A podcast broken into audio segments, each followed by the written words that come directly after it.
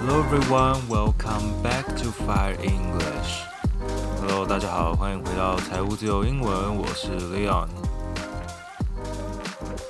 这个礼拜呢，我们又会持续的回来跟大家看一下国际上的新闻哦。不过，首先第一则呢，我们要关心的还是本土的新闻。So the first one we will be looking at the local elections results from last weekend. The KMT eventually scored a huge victory, taking 13 of the 21 cities and counties, including four special municipalities. 上周呢，我们地方的这个选举结束了嘛？那我们来看一下其中的一些重要事件要怎么用英文来说呢？第一个是国民党获得啊全面的胜利，一个非常大的胜利，那我们就可以说 a huge victory。score a huge victory. S C O R E score A H U G E V I C T O R Y score a huge victory. So the KMT took 13 of the 21 cities and counties, including four special municipalities.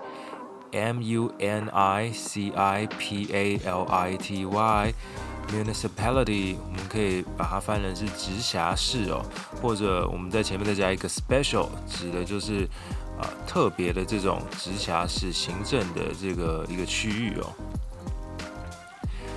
DPP, on the contrary, suffered a dramatic loss as many people had expected. Citizens showed their dissatisfaction with the ruling party. 那么，民进党的英文就叫做 DPP。Democratic Progressive Party，那他们当然是惨败嘛，那我们就可以说 they suffered a dramatic loss。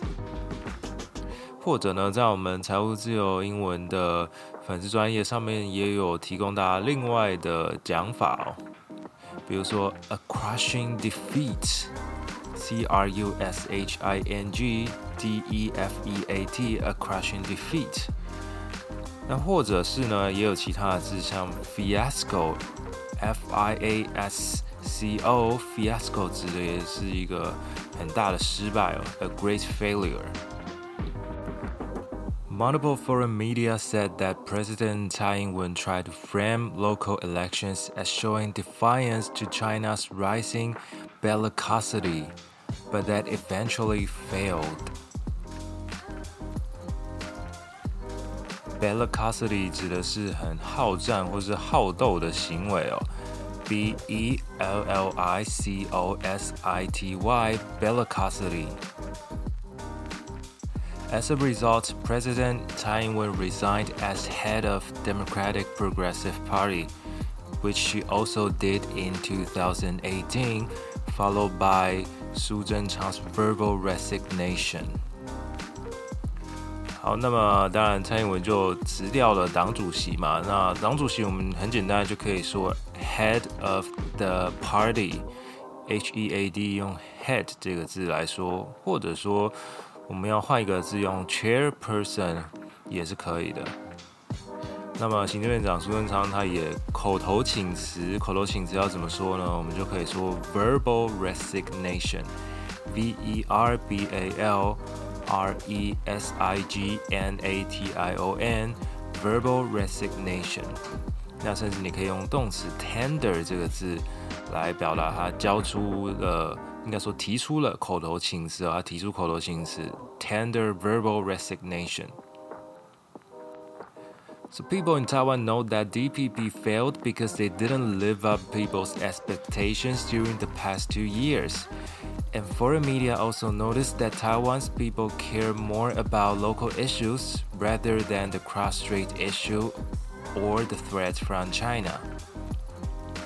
好，当然 很多人都知道说，民进党会惨败的原因是失去民心嘛，大家觉得说他们做的不好，然后呢，国外的媒体也注意到说，台湾比较注意的是当地的一些民生的议题哦，包括什么经济啊、防疫啊等等的。那只有民进党自己啊，不知道自己惨败的原因是什么，还要在这个总统官邸里面开个便当会来检讨。So let's see how those media see this election. First of all, Taipei City. Jiang Wan'an won in the three-way mayoral race. 呃，我们知道台北市有所谓的这个三强鼎立，或者闽南语说沙卡度的这个情形。那么在英文的话呢，很简单，就叫做 three-way race，T H R E E W A Y R A C E，three-way race。那么这个前面的数字当然是可以根据参选的人去改的哦，你可以改成 four-way race，甚至 five-way race。啊，不过呢，通常是要有一定的声量、一定的关切度才可以把它算进去嘛，不然像台北市场那十二个人参加，怎么可能来个 twelve-way race？就太太扯了一点啊。And it is also interesting to see BBC did mention Jiang Wan'an but omit his full name. This is what BBC says. In Taipei, the KMT's candidate is a man who says he's the great grandson of Chiang Kai shek, who ruled Taiwan for several decades in the 20th century. 他用了一个代称来形容蒋万安哦，他说啊，这个国民党的候选人他是 一个自己自称是啊蒋中正的曾孙的一一个人哦。OK，然后所以对于可能对于外国人来说，啊，你提到 John Kai Shek，他们比较会知道说这个人是谁哦。那这样子他们比较容易去认识这个人的身份哦。OK，anyways。On the other hand, some media also mentioned Hsinchu City, take by the Taiwan's People Party. 这个我们最近讨论度很高的台湾民众党就叫做 Taiwan's People Party，简称 TPP。They deem Hsinchu as a bellwether since it's home to many semiconductor companies。啊，他们认为新竹市呢是一个 bellwether 领头羊哦，B E L L W E T H E R。 bellwether it's someone or something that shows how the situation will develop or change 好所以它比较像是一个呃领头羊或者是一个很有指标性的一个代表因为它是很多这个半导体公司所在的城市嘛 But it's also interesting to see that most of the foreign media ignore Gao Hong'an's name too. Instead, they describe her as a technocrat from a relatively new party。他们把她形容是一个科技狂人，a technocrat 啊，应该说科技新贵，一个科技的专家哦。然后，而且他也，他们也说这个他来自一个比较新的政党。Some also mention Taichung, especially the air pollution issue, but actually there's something I found very weird that no media cares about the result of Pingdong County. The KMT's candidate argues that there are several flaws during the election and thus will seek a vote recount. 好，那这个外国媒体关心的大概就是六都的情形，而是连台南都给忽略掉了。那更不用提这个屏东的状况。屏东，呃，大家知道说民呃国民党败选的这一位候选人有一些意见嘛，他觉得说 这个计票有些问题哦。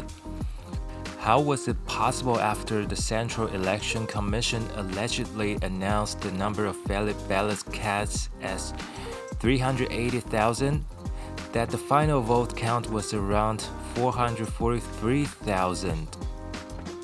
Either the alleged number is wrong or the final vote count is wrong, or it could be that both numbers are wrong. 根据选这个选委会公布的有效票呢，据说一开始讲出来的是三十八万票，结果最后算一算，哎，全部的票数加起来竟然超过了四十四万哦。那么到底是哪一个数字错了呢？这个我想永远不得而知了吧。人家要黑箱的话，那就是黑到底啦。你怎么找得到呢？那顺带一提呢，黑箱作业的这个英文叫做 rig，r i g，rig。So, for example, you can say the election might have been rigged by the ruling party. 它可以当做动词哦。 那么当然它也可以当做名词，指的就是黑箱作业的这个行为哦。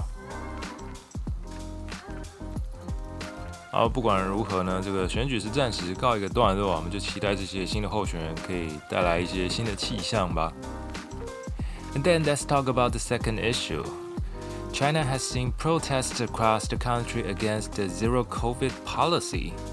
想必大家最近都有看到，这个中国大陆很多人在抗争嘛，对于他们这个清零的政策哦，对于新冠肺炎的管制政策，他们似乎非常的不满啊。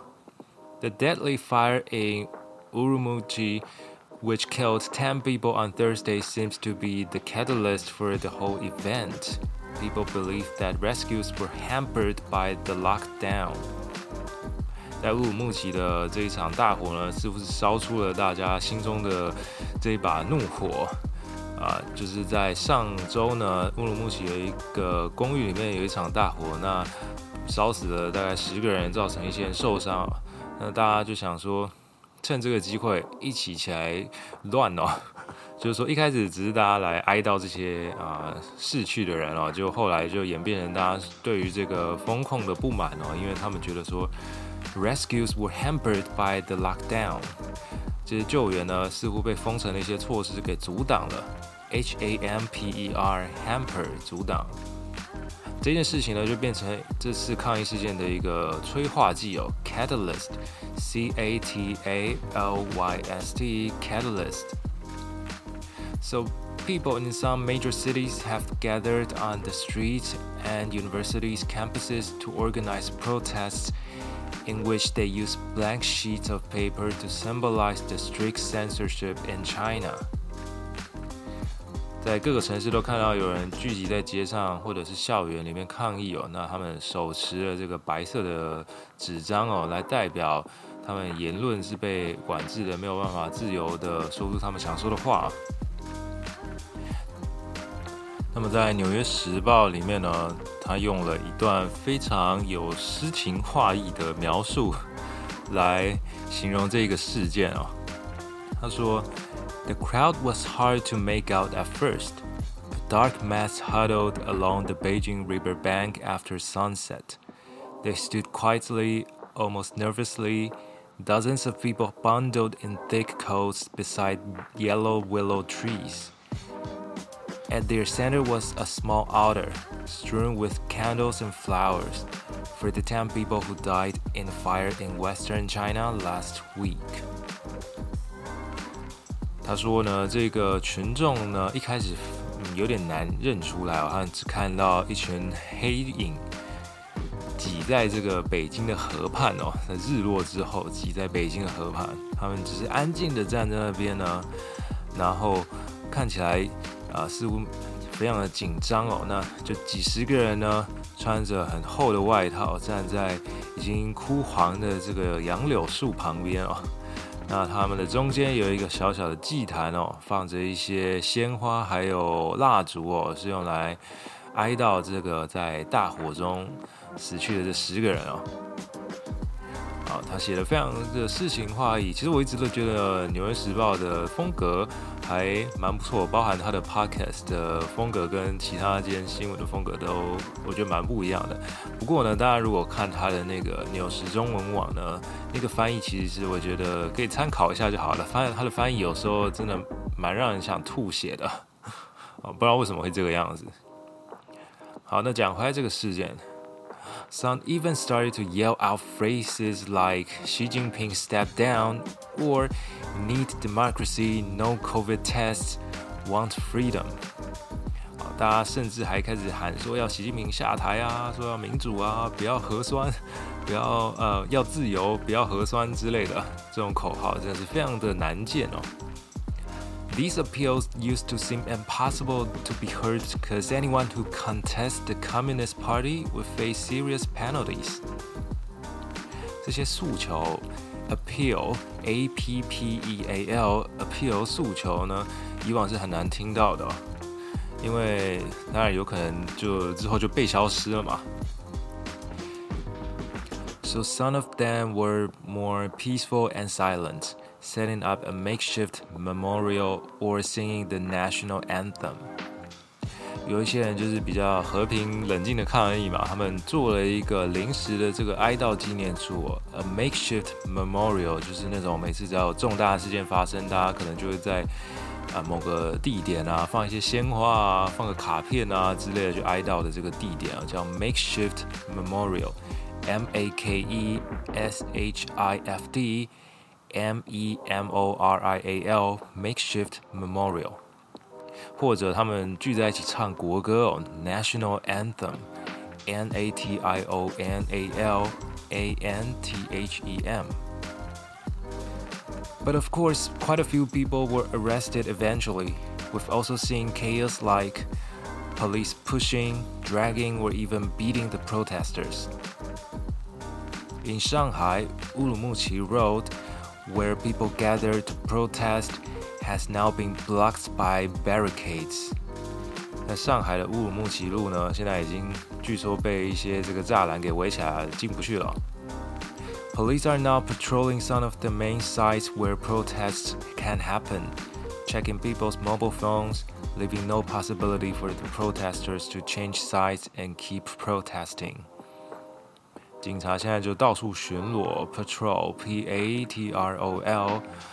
然后呢，还会检查人们的手机哦，就是不让人家到处换地方去抗议就对了。And so some people also claimed that they had received phone calls from the police asking them if they were involved in the protest。有些人还接到，据说是 这个警察打来的电话，也不知道是真的还是假的，问他们说：“哎，你是不是有去参加这个抗议呢？” And as we thought this is almost the end of the whole chaos, in the next breath, the authorities announced the former leader Jiang Zeming's death. He was 96 years old who died of leukemia. 中共的前领导人江泽民呢，在礼拜三的时候呢，宣布逝世了。那他是九十六岁的高龄哦，然后死因是白血病 （leukemia），L E U K E M I A，leukemia，白血病也就是俗称的血癌哦。Well, I have to say, he's already very old, and it can be more reasonable for him to die at this age. But still, some conspiracy theorists assume that he was killed somehow to shift focus away from the protests. 尽管说他这个已经九十六岁的高龄嘛，他这个时候就算挂掉也不会有人觉得奇怪，但是还是有一些 阴谋论者就觉得说啊，他这个这个时候宣布死讯就是要转移焦点啊。之前还有这个大陆的网友说，现在有什么新闻可以转移焦点呢？大概也只有吴亦凡越狱这件事情了吧。但是吴亦凡并没有越狱，反而是这个江泽民先挂了。So uh, that does have some effects. Multiple websites and media turn their sites into black and white to commemorate the former leader.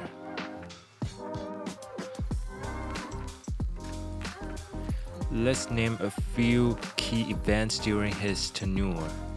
Jiang Zemin took office after the notorious Tiananmen Square massacre. He had to restore the instability within the party and the country. So, from the perspective of the Communist Party, he was lauded. This is what CCTV said. During the serious political turmoil in China in the spring and summer of 1989, Comrade Jiang Zemin supported and implemented the correct decision of the party's Central Committee to oppose unrest, defend the socialist state power, and safeguard the fundamental interests of the people. 基本上，他们的官方呢是对江泽民，但是非常的赞赏的、哦。虽然说江泽民呢，他在上位的时候是一个很混乱的状况哦，是刚好 天安门事件结束没多久呢，他就被任命为这个总书记哦。So uh, the state media, uh, CCTV, uses quite a few uh, words related to, for example, turmoil, unrest 这些指的都是那种暴动或者是一些骚动的情形啊。Turmoil，T U R M O I L。还有 unrest，U N R E S T，指的都是这些民众啊上街抗议啊，这个街头有一些纷扰暴动的状况。But actually, he was also involved in the violent massacre and repression. 其实他并不是跟天安门事件完全没关系哦，并不是说他是啊继天安门事件之后来拯救整个政权的一个英雄哦。He was in charge of Shanghai then, and he demanded to censor the World Economic Herald, a reformist newspaper. 那时候他是整个上海的书记哦，就是算是上海的老大吧。那他就下令呢，要审查一个叫做《导报》的这个新闻哦。它这个新闻报纸呢是比较偏向改革派的那一方人的。And then he even suspended its editor And this approach then triggered a larger protest in Beijing, eventually leading to the tragedy. 很多人认为说他这样子一进呢，然后还把他的这个编辑呢，给就是用党纪处罚等等的这样子一个举动呢，造成后来在北京更大的抗议行动，结果最后导致了这个六四天安门事件啊。But his other achievements would be um, forging a formidable economy, although some claim that he basically follows suit because we know that in the era of Deng Xiaoping, China has already started its economic reform. 那其他的成就还有像是就是让整个经济越来越强健啊啊，不过也有些人就说哦，他基本上就是这个遵照邓小平的这个政策，其实没什么变啊啊，因为邓小平时代呢就已经开始一些经济改革了。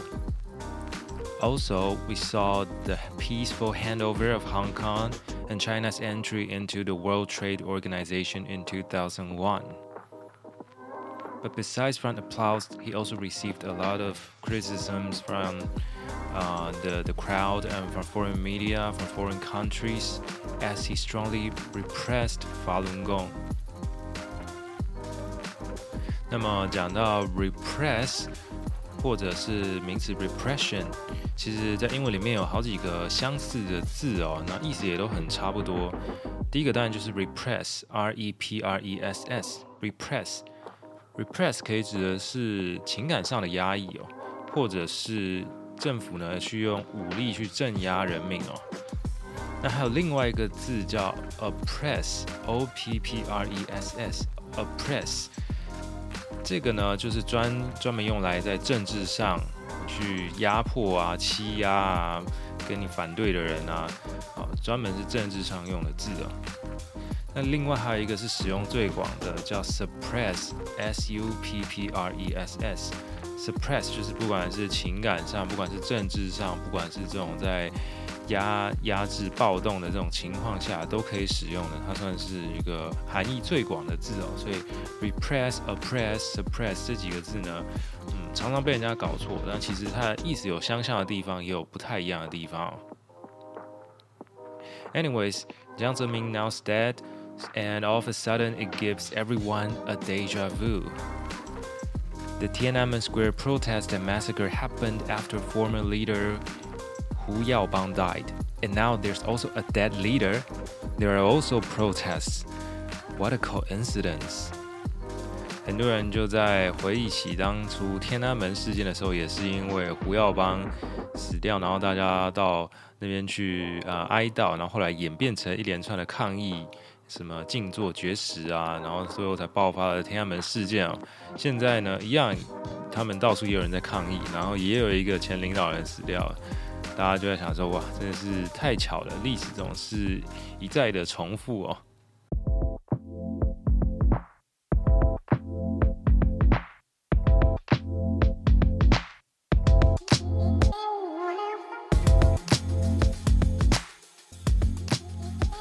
节目的第二部分来跟大家谈谈例句的网站哦。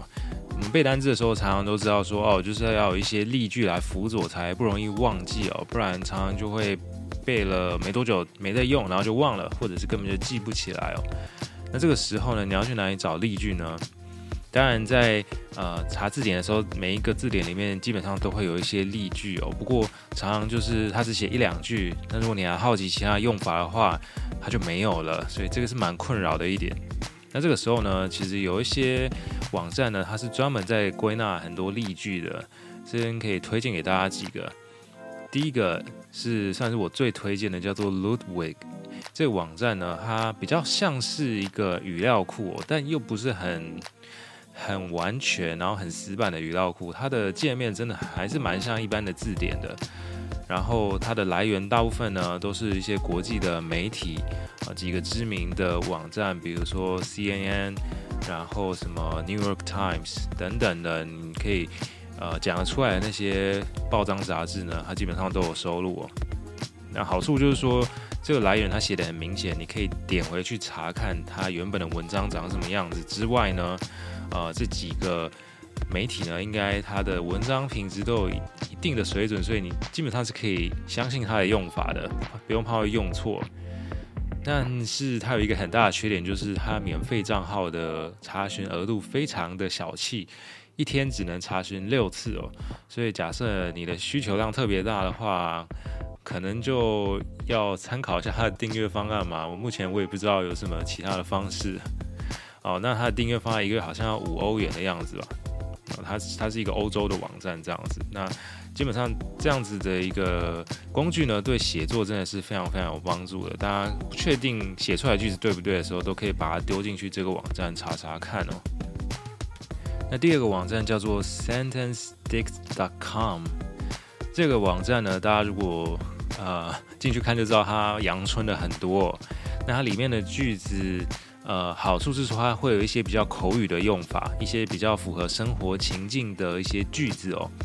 那不过坏处是说它里面的来源它并没有写的很清楚哦，不知道它到底是从哪里收集来的。所以其实坦白讲，有时候它会有一些些的错误，并不是很多，有偶尔会看到一些可能呃标点符号用错，或者是拼字不小心打错等等的。那不过呢，它里面的收录范围也是很广，然后它的风格比较不像刚刚推荐的 Ludwig 那么的正式，那么的死板哦。所以假设你今天是想要造一些比较日常生活中的句子，或者是你想要拿来在绘画的时候用的，那这个 SentenceDict.com 呢，也许你可以去试试看哦。好，再来第三个呢，叫做 WordHippo。这个 WordHippo 它其实比较像是一个字典哦。它里面有同义词、反义词，那还有很多的例句哦。那它里面的例句呢，跟刚刚的 SentenceStick.com 一样，它并没有详细的写出它是从哪里出来的，所以大家可能也要稍微斟酌一下。不过我觉得基本上可信度都是蛮高的。然后它还有另外一个很重要的功能，就是刚刚讲它的同义词、反义词的功能，我觉得蛮强大的哦，因为。嗯，我们总是在写作的时候，希望可以换一些不一样的字嘛。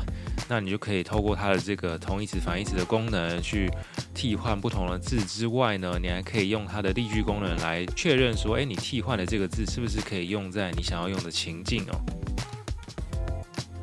那最后一个网站是 Reversal，呃，Reversal 这个网站它其实比较像是一个翻译器哦。就是如果你一开始点进去它的首页，你会觉得说，嗯啊，这不就是一个翻译的软体吗？但其实它有另外一个功能是，呃，你打一些，就是假设说我今天呃不知道，呃，假设环保杯的这个中文怎么讲好了，那你就把它打进去。那它就会有点像是透过翻译的方式告诉你说环保杯的英文是什么之外，它下面还会列出很多很多的例句，告诉你说为什么它这样子翻呢？因为呃有很多例句的资料来佐证这个样子，所以它的格式还不错。它就会在下面列左边一栏是中文，啊里面的中文的句子有提到环保杯，然后右边是一排英文的，然后有各种不同的英文翻译，哦里面也都有提到环保杯的英文。那它的准确率呢？我觉得也还不错，不过也是要稍微考虑一下，因为毕竟它算是一个那种 AI 翻译的软体啊，所以可能在一些呃机器翻译比较难处理的呃文字上面呢，它搞不好有时候会出错，也不一定哦。好，所以同整来说呢，呃，最推荐的还是这个 Ludwig 这个网站啊，因为它里面的内容是你最不需要担心会出错的。那比较需要口语化的内容的话，大家可以去 SentenceStick.com。那如果说你还要想要顺便查一些同义词、反义词的话，可以到 WordHippo。好，那如果你有翻译的需求的话，可以可以考虑一下 Reversal，他们各自有各自的优点啊，没有一个网站是就是百分之百完美的。我想，如果这种网站的话，它早就要卖你很多很多钱了。